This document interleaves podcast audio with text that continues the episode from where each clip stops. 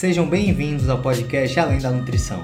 A minha missão é trazer o conhecimento necessário para que você viva uma vida saudável em um corpo que você ama. E hoje nós recebemos o Lindo Duarte França aqui no podcast. Ele é atleta de fisiculturismo e profissional de educação física, que se especializou no ganho de massa muscular e emagrecimento. O Lindo Duarte tem quase uma década de experiência dentro do esporte e trouxe hoje diversos aprendizados relacionados a treino e a construção de músculo, que são dois assuntos que ele domina. Esse episódio ele foi gravado 15 dias antes da competição que aconteceu lá na Argentina, do Mr. Olímpia Amador. E nesse campeonato, o Lindo Duarte foi campeão na sua categoria, saindo de amador para se tornar um atleta pro. Eu queria deixar aqui os meus parabéns a esse atleta e grande amigo, que é uma referência de trabalho duro, disciplina e de consistência. É só o começo, meu irmão. Vamos para nossa conversa. Seja bem-vindo ao podcast Além da Nutrição, Duarte. Fico muito feliz que você está aqui hoje para conversar comigo e compartilhar um pouco da sua história, tanto como profissional como atleta de bodybuilding. Muito obrigado, meu amigo. É um, uma honra estar aqui com você. Te conheço de longa data já. Quanto tempo aí a gente conversa, né? Legal, muita informação já trocada.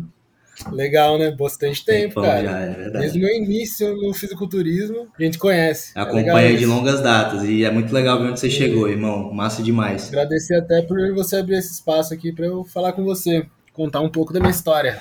Vamos, vamos, quero explorar tudo isso. Inclusive, quero começar pelo início, né, mano? Quero começar entendendo a sua história de origem. Como que você acabou aí se tornando um profissional de educação física? Como foi isso, né? E também se você se envolveu desde o início com o fisiculturismo ou foi algo que veio depois? Pode me contar essa história? Então, basicamente, desde criança sempre gostei muito de atividade física. É, correr, pular. Daí, com meus seis anos, eu entrei no judô. Fiz judô até mais ou menos meus 10 anos aí. E depois eu comecei a fazer jiu-jitsu. Fiz jiu-jitsu até meus 12, 13 e entrei no Muay Thai. Aí eu fiquei lutando Muay Thai e jiu-jitsu por dois anos e depois fiquei só no Muay Thai. Dentro do Muay Thai, como eu era muito magro, eu tinha 45 quilos antes de começar a treinar. 1,70 e 45 quilos. Muito magro. É que tomou é... Fucura. Isso. Aí os caras lá falaram, pô, começa a fazer uma musculação que você vai ficar extremamente forte. Eu era muito bom já no Muay Thai, eu era bem rápido. Então comecei a fazer musculação. E em um ano, mais ou menos, eu ganhei média de 12, 13 quilos. Respondeu já bem, mudou né? muito no físico. Mudou muito. Daí eu parei um pouco de treinar musculação por uns dois, três meses, só que eu vi que eu gostava realmente. Então eu parei a luta e fiquei só na musculação. Aí de lá pra cá, nunca mais parei. Desde os meus 15 anos e meio, 16. E aí como foi que veio a ideia de, de entrar para educação física? Você já desde como era uma coisa que tinha muita caso, na, quando eu tava na musculação, eu comecei a acompanhar fóruns sim, sim. sobre nutrição para começar a aprender treino. Daí eu fui me apaixonando, cara. Eu tinha noite, eu com 16 anos, lendo até 4, 5 horas da manhã sobre treinamento. Tipo, durante um, dois anos da minha vida. Treinamento, nutrição, parte metabólica, como que funcionava. Tipo, eu me apaixonei literalmente pelo como funciona o corpo humano, como funciona essa parte de hipertrofia e emagrecimento. Aí, mais ou menos com meus 17 anos, eu já tinha, tava com 73, 74 quilos. Os 45 para 70, 70 e poucos quilos em dois, três anos, mais ou menos. Pô, que da hora. Que legal, mano. Eu me identifiquei bastante, porque eu passei por isso também, na verdade. Eu conheci ali a musculação, a nutrição com 14, 15 anos, e aí, mano, fui, mano, entrei naquele buraco negro, o cara pesquisando de madrugada, é estudando coisa, no né? fórum. Eu lembro que na época o fórum que o pessoal aqui do Brasil usava mais é hipertrofia, né? Aí tinha as comunidades isso. do Orkut também, mano, aquela coisa, né? No final. Destrinchava os textos, os textos do, do, do Halush, é... ia pesquisar depois sobre o que ele falava. Meu, sensacional. Exato, essa, sensacional. essa história é muito bom, porque no final é, é aquela coisa, você vê um, um, um, esporte que você se identifica tanto que você não, não se torna mais uma coisa, um estudo, né? Por assim dizer, se torna um lazer. Porque quando você é adolescente, pelo menos eu, né? Eu não tinha muito interesse, por exemplo, em estudar diversos assuntos, né? Que você meio que Exatamente. tinha que estudar, mas aquilo para mim era tipo jogar videogame praticamente, né? Era bem. Era bom demais. É, Era bom demais. Era muito legal essa época. Cara, então hoje você é treinador, né? Formado em educação física e é responsável por toda a parte de treinamento de dezenas de clientes. E eu vejo que você se especializou na área de hipertrofia e emagrecimento, que para mim não é nenhuma surpresa, né? Tipo, é até óbvio, porque isso é o que você entende muito. Inclusive, eu mesmo já fui até, até você para conversar várias vezes sobre isso, pedir conselho. Sim. Então, eu queria saber sobre o modelo que você trabalha. Hoje, a maioria dos seus clientes é online ou você também trabalha presencialmente? É, hoje em dia, a maioria dos meus clientes são online, mas eu também trabalho como personal presencial. Legal. É uma área que eu gosto muito de trabalhar. Meu trabalho maior é com pessoas que querem mais saúde, também estética, porque eu consigo aliar muito bem a estética à saúde. Basicamente, para você ter um ganho de saúde, você vai precisar melhorar a sua estética. Então, os dois estão. Andam de mão dadas até certo ponto, né? Andam de mão dadas, querendo ou não. Sim. Então, eu gosto muito de fazer esse trabalho como personal também. Só que trabalho online realmente é o que é a parte de atletas, né? A parte Sim. que realmente liga ao fisiculturismo. Entendi, entendi. E é a minha paixão. Então, meio que o seu público de personal é diferente do público é, de consultoria, de, de consultoria Eu online. mesmo não tenho nenhum atleta de personal. Entendi, entendi. E na sua opinião, assim, quais, quais são as principais diferenças, é, principalmente na parte de manter o atleta motivado, até mesmo na execução dos exercícios? Porque eu acredito que a parte da execução é o principal, né? Como é que você faz para poder é, a diferença entre um e outro, como você faz para poder manter esse pessoal motivado e fazendo os exercícios direito, assim, né? Basicamente, no online, o que eu uso são vídeos de execução. Eu peço para eles me mandarem um vídeo para eu poder ajustar e eles fazerem com a máxima perfeição possível.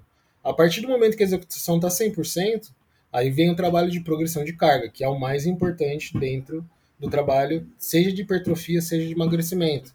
Porque tanto na hipertrofia quanto no emagrecimento, a carga vai ser quem vai ou segurar sua massa muscular e até te possibilitar ganhos mesmo em emagrecimento, ou ganha, ganhar no caso de um, uma pessoa que queira só hipertrofia. Já no trabalho presencial, o foco em execução fica muito mais fácil, né? É Porque eu tô ali, então eu ajusto, a pessoa basicamente de primeira faz certo. Então, desde o início, eu começo um trabalho de periodização visando uma progressão de carga, só que mais leve do que seria depois de um, dois meses, por exemplo, quando eu estou iniciando o trabalho de personal, até para a execução ficar perfeita e ele ganhando essa estabilidade dentro do exercício para poder progredir de carga. No personal acaba ficando mais fácil, né? Mas como eu trabalho mais com pessoas motivadas já, que querem realmente mudança de físico no online, nunca tive muitos problemas, não. Nunca tive. O pessoal geralmente manda vídeos, eu ajusto e vão evoluindo legal. Total, é porque no final o online ele, ele meio que pede muito mais da pessoa do que o, o presencial. É, né? basicamente é 100%, né? É, então, 100% é ela. Eu passo o planejamento e ajusto o que ele me mandar. O que ele conseguir me mandar. sim, sim. É, é, é aquela coisa, você dá o caminho, mas a pessoa que tem que caminhar, não tem jeito. Exatamente, não tem jeito. E Lindo, deixa eu te Não tem perguntar. muito segredo. Hoje você é atleta de fisiculturismo já há um quê? Uns 7, 8 anos? Ó, minha primeira competição foi em 2017. É menos, 4 Tinha anos. 18 anos. Não, Foi 2017? pela NABA. Oi? 2017? É, acho que 2017. 2017? Putz, peraí. 17, Não foi em 16, 2015, 2018. Nossa, é verdade, foi em 2014, tô Então, viajando. é isso. É, Sabia que não tô- tinha sido tô- 2017. Foi 2014, 2017 2015. foi a primeira vez que eu competi, acho que pelo NPC. Tô, tô já perdeu a história, a história. pelo NPC, foi Classic Physics, é verdade. 2014 eu competi pela NABA, na Biodelta. E, meu, foi magnífico aquele campeonato. Inclusive eu competi com um cara que hoje era grande amigo meu, virou grande amigo meu lá e infelizmente faleceu devido a algumas coisas do próprio fisiculturismo. Poxa, que. que naquela época tava moda aquele negócio de GH15 e tudo mais. Eu sei, eu- eu lembro. um caminho não muito legal. Nesse primeiro campeonato tinha 15, não, 9 atletas e eu consegui ficar em terceiro na Júnior, na NABA. Época que o Horst competia na NABA, o Japa competia na NABA, Sim. era bem forte, bem legal. É porque a federação E- ainda era forte. Ah, depois dali, meu, subi no palco, me apaixonei, não tem como. Depois da primeira vez, nunca mais quis parar. Todo ano eu competi até hoje. Foi puxado, né? É, A verdade é que eu sei que o fisiculturismo é um esporte que está muito relacionado a você se manter no jogo, aquele clichê que todo mundo usa, né? Que é uma maratona, não é uma corrida de 100 metros é uma maratona. E eu vejo que você vem, vem melhorando ano após ano, né? Se mantém consistente e vem progredindo. E para isso eu acredito que a gente tem que ter uma boa razão, um bom porquê. né? E eu queria te perguntar isso, qual, qual é o, o, que é que faz você levantar da cama todo dia com sangue no olho para se dedicar e se superar na alimentação, nos treinos e ser um atleta cada vez melhor? Cara, eu vou ser sincero para você. Primeiro de tudo, eu amo o treino. O treino para mim é o que eu amo fazer. Competir é gostoso, mas o meu foco é sempre progredir no meu treino. É uma coisa que eu amo realmente. Treinar, levantar peso tá ali embaixo daquela carga, conseguir levantar aquele terra pesado, conseguir aumentar 5 kg de cada lado, 2 kg de cada lado, fazer uma repetição a mais. Que me deixa motivado é chegar na academia e conseguir melhorar minhas marcas, basicamente. É o logbook, bater os números, né? Competir e fazer dieta para mim é um a mais. Entendi. O que me motiva é o treino. E por que, que você não, né, tipo, desiste do fisiculturismo e vai foca só nisso, em ganhar peso? Porque no final é um pouco contra-intuitivo, né? Quando você tá ali no dieta Sim. super restrita, você acaba tendo que segurar um pouco nas cargas, né? Lógico que não vai reduzir, mas não consegue progredir também, né? Então, por que, que você não faz essa transição, se isso que é... Cara, eu vou falar para você que o momento que eu mais gosto é na finalização, onde eu tô com comida baixa e eu ainda consigo progredir de carga. É esse momento que eu mais gosto. É por isso que eu amo esse esporte. Porque eu sei que progressão de carga tá mais na minha mente do que no quanto de comida eu tô comendo. Se eu tenho músculo para isso, meu músculo vai fazer essa força. Lógico que eu não vou fazer um volume insano para me machucar, para me lesionar. Mas a progressão de carga eu tento sempre manter. E olha, falar para você que eu tenho conseguido. Tenho conseguido. Que seja 2 quilos. 1 um quilo é progressão de carga. Se eu conseguir fazer o mesmo número de repetições com 1 um quilo a mais, mantendo a execução, eu fico feliz pra caramba. Entendeu? E estando em finalização, óbvio, porque meu, se você consegue progredir em finalização, seu corpo no palco vai ser totalmente diferente. Muito mais denso, né? Outra, outra pegada. É, não, é outra coisa. E eu, eu me identifico muito com, com essa filosofia de treino também. Você sabe que de uns anos para cá eu comecei a, a fazer justamente um treino com menos volume e muito mais intensidade, né? Sempre querendo bater os números do logbook. E foi quando eu tive os meus melhores resultados. Porque até uma coisa que, que a gente vai conversar hoje, mas eu vejo muito que Tá mudando, mas a gente ficava muito preso antigamente aquelas periodizações básicas, né? Tipo peito com bíceps, peito com tríceps, costas, ombro com, com perna e por aí vai, né? E, e acabava não explorando tanto a questão da periodização, de você, tá, às vezes, de repente, treinar com maior frequência, mas com menor volume. Explorar outras formas de, de progredir ali na, na, academia, fora do tradicional 3 por 8, né? 4 de 10 e por aí vai. Sim. Então acho que a gente vem no caminho certo. Né? Mesmo, é, por exemplo, hoje em dia mesmo eu faço um ABC, descanso, full body superior, full body inferior. Nada muito engessado e eu boto um volume grande mesmo em competição, conseguindo manter uma intensidade, fazer exercícios que eu consigo progredir. Legal. De uma forma muito boa. Massa demais. Eu sempre fui fã de treinar pesado, mas é aquela coisa, né? Não basta treinar pesado. Me mostra alguém que levanta 200 quilos, que beleza, mas se for 200 quilos com execução impecável, aí sim, né, você bate pau. E eu sei que você também tem essa pegada, gosta de fazer treinos intensos, mas sempre com execução excelente, a gente vê nos vídeos. E eu queria te perguntar, qual é o principal fator, na sua opinião, que leva as pessoas a sacrificar a execução por peso? E você, como é que você costuma abordar essa progressão no seu treino para poder nunca prejudicar o movimento? Eu creio que seja mais o ego. Você vê a pessoa levantando mais do que você num vídeo, ou um cara menor do que você fazendo com uma carga maior. Você se sente incomodado, você não quer pegar menos do que ele para os outros verem. Então você vai e acaba colocando uma carga muito maior do que você aguentaria. É a única coisa que eu acho. Eu acho que a execução é o básico. Tem que ser feita sempre 100%. Não tem por que você aumentar 5, 10 quilos se você não vai conseguir manter a execução, conseguir manter a estabilidade. Seu corpo ganha força de estabilização a cada progressãozinha pequena que você faz. A partir daí você consegue progredir para uma maior.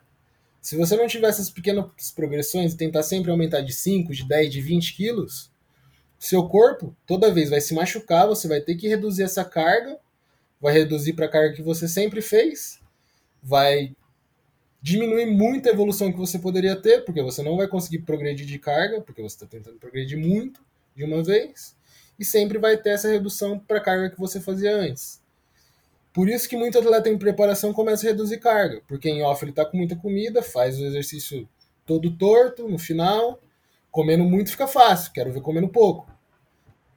Aí fica bem difícil. Seu músculo não tem força de estabilização e você não tem mais nem glicogênio para conseguir aquilo. É aí que os atletas começam a reduzir carga. Se você foca em execução no off, em um contest, com menos comida, você consegue manter tanto a execução quanto a carga. É verdade. Basicamente é isso. Faz muito sentido. E a gente vê muito isso nessa questão do ego nas academias. E uma coisa que, que você falou, que eu vou dar uma frisada, é a questão das progressões curtas, né? Como o Eduardo falou, ele, não se, ele não, não se importa de colocar só um quilo de cada lado na barra. Na verdade, esse que é o objetivo, é progredir pouco, mas progredir sempre, por assim dizer, né? Exatamente. Porque se você progredir de 5 quilos de cada lado na barra, você pode até conseguir. Mas é sustentável? No próximo treino você vai conseguir dar outro pulo desse? E no próximo de novo? Ou mesmo na próxima série que seja? Tá entendendo? Então é muito mais difícil, né? Então sempre ter isso em mente, né? Fazer progressões curtas, mais frequentes. Exatamente. Né? Uma progressão e... curta dentro de um ano pode virar 40 quilos de cada lado. É o, é o famoso juros, né? Então tem que ir ali Exatamente. calma. Por isso que dentro da musculação tem que levar como se fosse uma maratona. Sempre. Sempre. Foco no longo prazo. São anos de dedicação. É. E hoje a gente a gente tá acessa muita informação hoje, né, Linda? Tipo, na época que a gente começou, a gente estava até conversando no início que a gente ia atrás em blogs, em revistas muitas vezes. E hoje não. Muito. Hoje tá todo canto da informação e tanto que as, até confunde as pessoas, né? Tanto o lado que você vai, na própria musculação tem as questões do 3 e 10, 4 de 12, super série, drop set, vários nomes diferentes. Enfim, é não... tanta informação jogada que acabou você não sabe em quem acreditar. o acesso à informação. Exatamente. Não acreditar. E tem toda aquela história também, né? Que o pessoal diz que tem um treino melhor para secar, outro melhor para crescer, um que é melhor para o metabolismo, outro que é melhor para construir força. Até certo ponto, né? Em que, na sua opinião, existe mesmo essa diferenciação? Que tem um treino melhor para perder gordura, outro melhor para ganhar massa magra? E se existe, qual que é? Me diz aí. Cara, eu acho que depende muito do objetivo da pessoa. A pessoa quer só perder gordura e emagrecer? Contexto, Beleza. vamos trazer um contexto, né? Vamos trazer uma pessoa quer nem que. estética, quer emagrecer. Quer tá só emagrecer. 150 quilos e quer cair para 100, 120. Pronto. Aí tem. Tem o treino melhor para emagrecimento, para perca de peso. Isso eu concordo. Agora, quando se fala de estética, emagrecimento visando estética. Composição corporal, né? Isso, recomposição corporal é treino de musculação com carga. Não tem segredo. Não tem segredo. A menos que seja totalmente emagrecimento. Aí tem coisas específicas para fazer. Então, independente da fase, o foco sempre é em se tornar uma pessoa mais forte, em conseguir levantar mais peso dentro de uma execução perfeita. Isso. Ou mais repetições. Que seja aumentar o volume de treino, depende da pessoa também. Muitas pessoas não conseguem ter uma progressão tão alta de carga, então a gente vai e coloca uma série a mais. Diminui um pouco o tempo de descanso, coloca um ou outro biset, algo do tipo drop. Sim. Estratégias para poder para poder aumentar o trabalho que ela faz, mas não necessariamente aumentando Isso. o peso, porque né, de repente uma, uma, mulher ou um rapaz que não né? tem tanta progressão de carga, ele pode ir por esse caminho do volume, Exato. né? Exatamente, exatamente. Aquela coisa, né? Tem vários caminhos até Roma, a gente tem que. É, há vários caminhos. E quando se fala de uma pessoa que não é atleta, temos que pensar também no bem-estar dela ela gosta de treinar com muita carga? Às vezes ela não gosta. Então a gente mantém ali um número alto de repetições de 15 a 12, faz um volume maior de treino. Tudo varia do cliente, né? Tudo vai muito do contexto da Saber pessoa. entender também. É. Principalmente como personal. Daí, principalmente como personal. Total. Agora, quando a pessoa vem para mim buscando consultoria para atletas, aí são outros 500. Aí já é um pouco mais voltado para essa é. questão que a gente vem conversando, né? De progressão. Ou aceita meus métodos de treino, ou. Ou procura outro treinador. Vai por si, procura outro. é isso, cada um tem a sua forma de trabalhar e no final, quando a gente fala de atleta, é totalmente diferente da população geral. A pessoa vem ali já Exatamente. com uma pegada voltada para performance, para poder você realmente tirar o máximo, né? Então você tem que meio que confiar no seu treinador, seguir, e é uma coisa mais atleta, né? Não é um público geral. Não? Então tem uma Exatamente coisa isso. mais agressiva, por assim dizer, mas, mas sempre voltado para o resultado, para a pessoa né, conseguir fazer um investimento e ter um retorno que seja realmente o que ela espera. Porque você pega uma aula de personal de 50 minutos a uma hora. Agora um treino para um atleta mais longo. Estoura facilmente duas horas. Sim. Facilmente. Dependendo da fase, facilmente. Então tem que saber bem o que, que você quer ser. Se você quer ser um atleta realmente de fisiculturismo, ou ter um corpo bacana. Tudo começa descobrindo o seu porquê, né? Qual é o seu objetivo. Acho que Exatamente. isso é o primeiro passo. E lindo, falando aqui de variáveis de treino, né? a gente sabe que, que é muito importante olhar para as variáveis e tem algumas que a gente não dá tanta atenção. Né? Por exemplo, carga e quantidade de repetições é uma coisa que a gente sempre está olhando. Mas é a frequência Sim. com que a gente treina. Até, a gente até falou sobre isso no início, porque hoje eu vejo que as coisas estão mudando um pouco, no sentido positivo até. As pessoas estão testando novas periodizações, né? saindo um pouco ali da caixa, da bolha, né? de às vezes treinar um grupo por dia, aquela coisa engessada que a gente fez durante tanto tempo. Né? Eu vejo que existem muitas formas de se trabalhar a periodização. Então eu estou curioso como é que você costuma fazer isso, tanto para os seus clientes, como também para você, né? Qual é a periodização que você está usando agora para o Mister Olímpia, que vai, vai ser agora de 17? Então, atualmente quem passa a minha periodização é o Rocha, o ah, Mr. Legal, Size. legal. No caso, o treino dele é bem diferenciado. É até um pouco difícil de explicar, porque atualmente eu estou fazendo alguns clusters Sim. em exercícios específicos, dias específicos, e nos outros dias um volume menor de treino, só que uma intensidade bem alta. Bem direcionado então, para os pontos fracos, não é isso? Isso, tá a média de dois, três séries por exercício, bem baixa mesmo a quantidade de séries, work sets no caso. Aham, sim. E tá bem simples. Mas como que eu costumo passar para meus clientes? É basicamente o trabalho de alternar entre volume e intensidade. É, tem a parte de intensidade progressiva, a parte de volume progressivo, e dependendo da fase que o cliente tiver, eu vou ajustando. É, tem fases que eu prefiro colocar para ele fazer uma progressão maior de carga. E após isso, eu gosto de colocar a parte de melhorar um pouco a parte de resistência dele. Então, eu aumento a quantia de repetições e depois um regenerativo. Eu trabalho mais ou menos progressão de carga, um pouco mais de volume depois de treino, tentando manter uma carga ainda moderadamente alta. E após isso, caso precise um regenerativo, senão a gente volta aí para ou uma progressão mais leve de carga com um volume mais baixo, ou algo do tipo. No meu regenerativo, geralmente eu tento manter um volume baixo, mas mantendo a intensidade bem alta. Legal, eu gosto também de fazer manter assim. intensidade alta em regenerativo.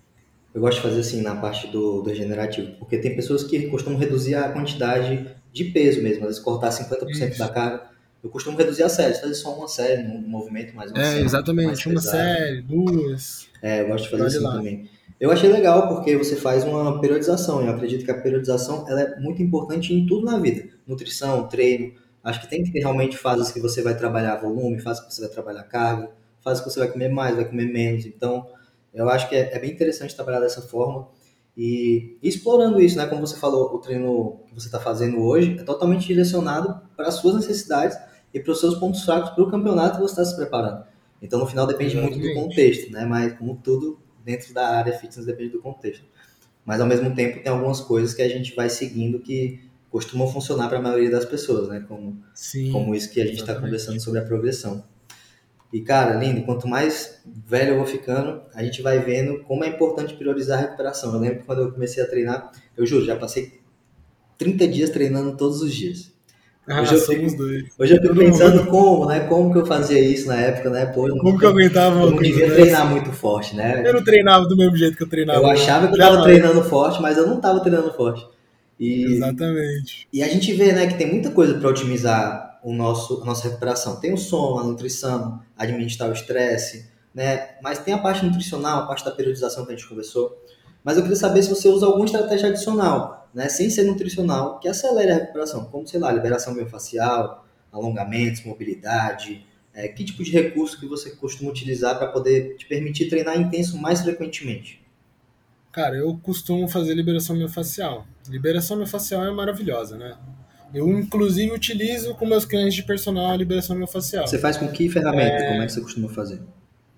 Eu faço manual mesmo, manual. terapia manual. Eu acho que, inclusive, é a melhor técnica possível a utilização apenas da mão para fazer, porque você consegue ver todas as, Sentir as texturas, né? Texturas, onde está com pontos de gatilho, onde tem alguma tensão ou não qual músculo está desviado, se tem alguma vértebra que está fora do lugar.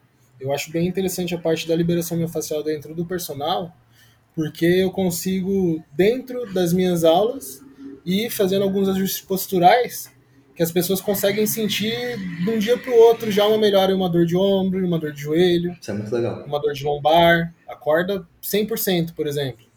Então, eu, desde que comecei a utilizar, tenho tido uns resultados gigantescos dentro da minha do meu personal. Gostei bastante. E você costuma fazer com que frequência assim para você mesmo? Cara, eu deveria fazer mais, mas uma vez por mês pelo menos eu faço. No mínimo, né? Se eu pudesse, faria uma vez na semana. É, vale a pena demais. Porque... É, vale a pena demais. Além de, de prevenção de lesões, também questão de aumentar, aumento de amplitude, né? De, na recuperação é, também exatamente. como um todo. Principalmente pelo aumento de amplitude eu uso dentro da minha, da minha parte de personal, que ajuda muito, muito mesmo. Amplitude de ombro, amplitude de quadril. Essa parte é desde a isso, desde a primeira aula a pessoa já consegue executar o exercício quase com perfeição. Da hora demais, muito legal.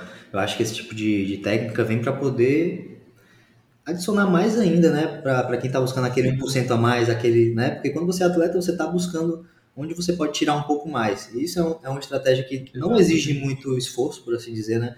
Você fazendo uma liberação ali que dura alguns minutos, você já consegue ter algum resultado ali para recuperação. Sim, e é muito rápido, porque as pressões variam de 10 a 15 segundos, e com isso você já consegue melhorar a mobilidade de ombro de uma pessoa absurdamente. Olha aí, é né? muito bom. É um custo-benefício excelente de tempo aí por resultado. Sim. E, irmão, deixa eu te perguntar. Agora, recentemente, você ficou em segundo lugar no Moscow Contest e foi um campeonato que teve um nível altíssimo, né? O primeiro colocado brigou ali pela vitória ponto a ponto, na minha opinião. Até comentei Sim. contigo que, na minha, na minha opinião, assim, de de é, telespectador do Instagram, do Instagram, porque eu não estou ali presente, né, vendo, e, e, as fotos mentem muito, mas tinha várias posições que eu te colocava até como primeiro.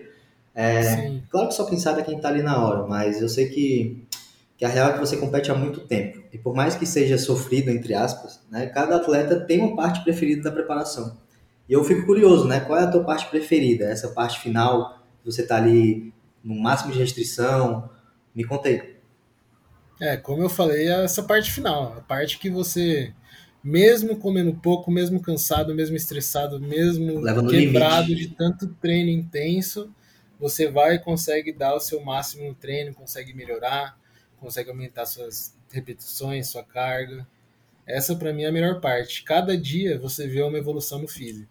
Cada dia você acorda diferente. É muito gostoso isso. Isso é muito motivador, né? Para quem gosta, o cara vai vendo é os detalhes. Parte afinal é a melhor parte. Verdade. Eu competi duas vezes e nas minhas experiências foi tipo bizarro, assim, as mudanças que acontecem na, na última semana é realmente algo que você fica Os tipo... dez últimos dias é sensacional. Que isso, o que, que tá acontecendo, né? Mas é... E... Caramba, eu não tava assim ontem, é muito louco, é muito legal. Ainda mais você que tá vindo de um campeonato vai para outro agora, né? Então, vai meio que melhorando, né, a cada campeonato. Claro que chega um momento sim, que começa a dar uma piorada, mas... A dar uma estragada, mas até o momento acho que vai melhorar. E, cara, é, a gravação do podcast, ela só vai ao ar depois da sua apresentação na Argentina, que vai ser agora dia 17, né? Sim, isso. não, vou para lá dia 17, compito no dia 20. Ah, legal, então a competição é dia 20. Isso. Estamos aí a 14 dias do campeonato, na reta final. E vamos aproveitar esse gancho para te pedir para você explicar para o nosso ouvinte o que, que envolve a preparação do campeonato de fisiculturismo. Como é que são aí essas últimas semanas, ou até mesmo a semana final, para a galera ter uma noção do que é que, que você tem que passar para poder chegar num físico do seu nível. Ó, eu basicamente mantenho a mesma dieta nos quatro, seis últimas semanas. Só a semana final mesmo que é bem sofrida para mim.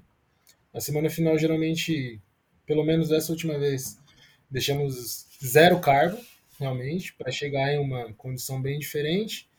E o que muda na semana final também seria a ingestão de água.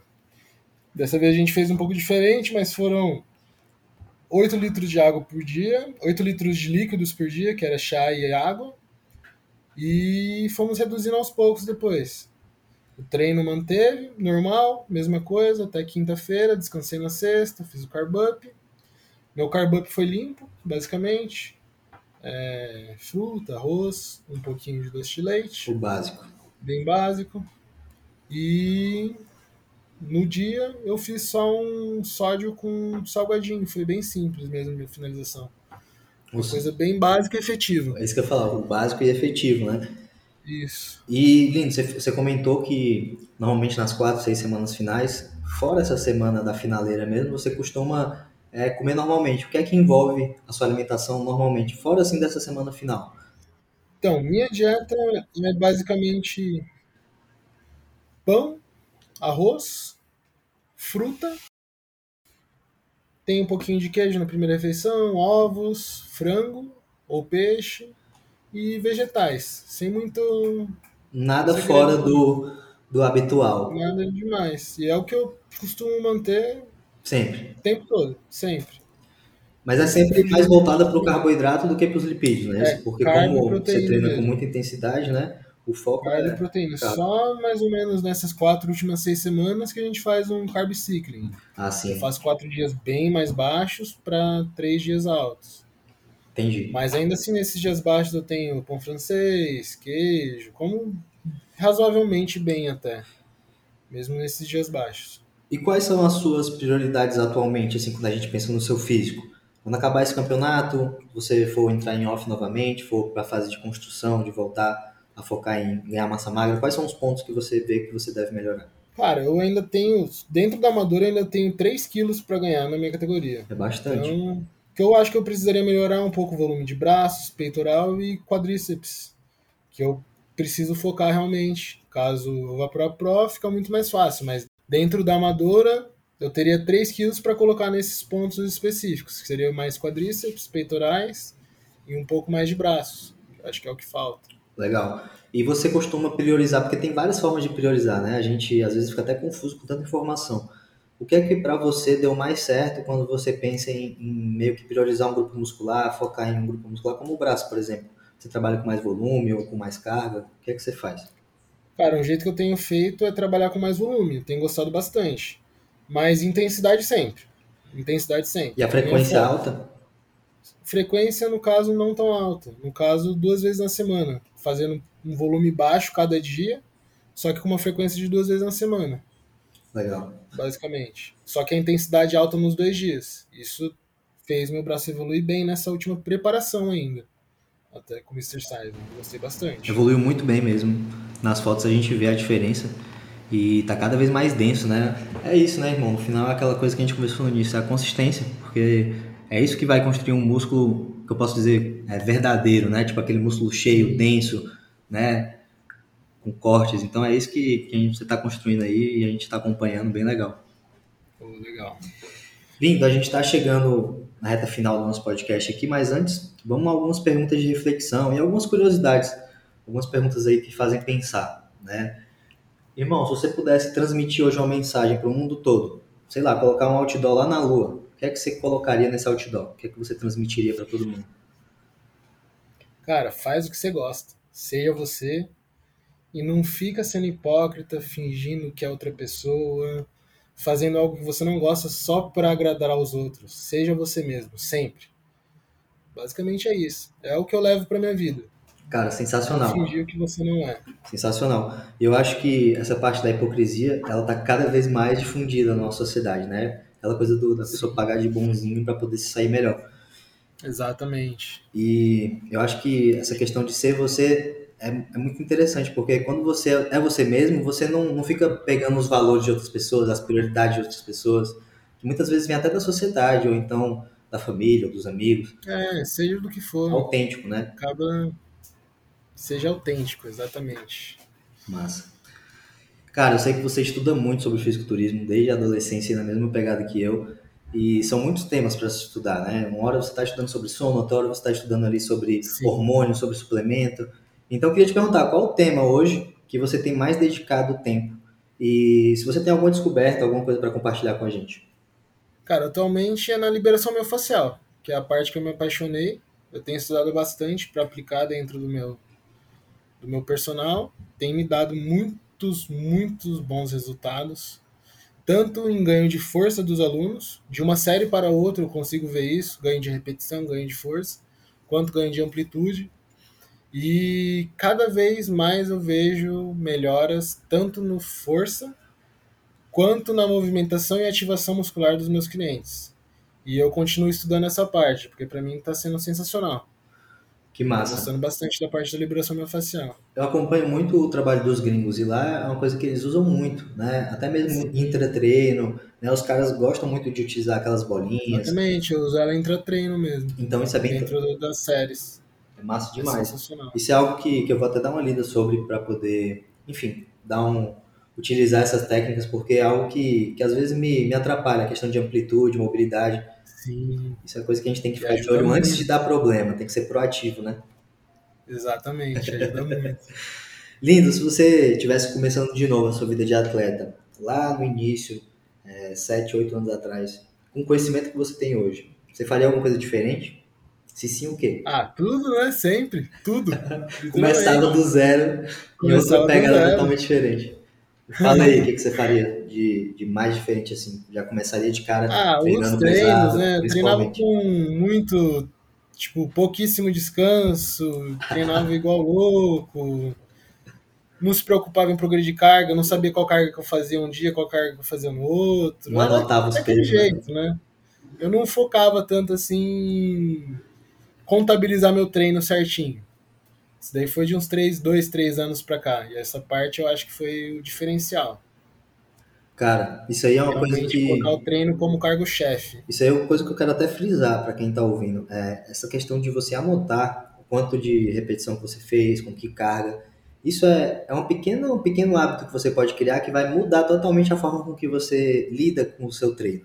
Eu fiz isso durante três anos e para mim foi totalmente um divisor de águas assim nos meus treinos, porque eu tinha um número para me basear que eu já havia feito e eu tinha um número que eu tinha como meta. Então isso tornava tanto, é, vamos dizer, mais motivante, porque você tinha ali aquela pegada, aquele objetivo, aquela meta, como também trazia mais é, quantificação, eu conseguia quantificar os meus resultados. Se eu estou progredindo minhas cargas, se eu estou fazendo mais repetição, se eu estou evoluindo aqui no meu caderninho, por mais que eu não esteja vendo visualmente uma evolução, eu sei que eu estou evoluindo, porque não tem o que fazer. Exatamente. Tem massa magra sendo construída, eu estou comendo bem, estou treinando Exato.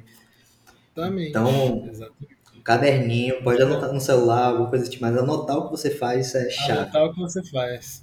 No mínimo a carga que seja. Exato, isso é excelente. Lindo, para a gente encerrar, qual conselho que você daria para um jovem que está agora entrando no fisiculturismo e que sonha aí em se destacar no esporte? Contrata um treinador. Não faça igual eu, não vá fazer tudo sozinho. Minha primeira preparação eu fiz completamente sozinho e apenas na última semana eu consegui uma ajuda de um treinador que hoje em dia para mim é um cara muito foda, é um cara muito foda, é o melhor, um dos melhores treinadores do Brasil. É o Adam Abas. Cara, o foi eu falar para ele, Adam, eu já conversava com ele. Estou competindo, vou finalizar semana que vem ele, na hora, porra, eu te ajudo, olha como finaliza, olha como sei lá o que, olha o que, que eu faço. Daí, com ele, eu consegui fazer uma finalização muito boa para esse campeonato, que me rendeu uma terceira colocação dentro de nove atletas.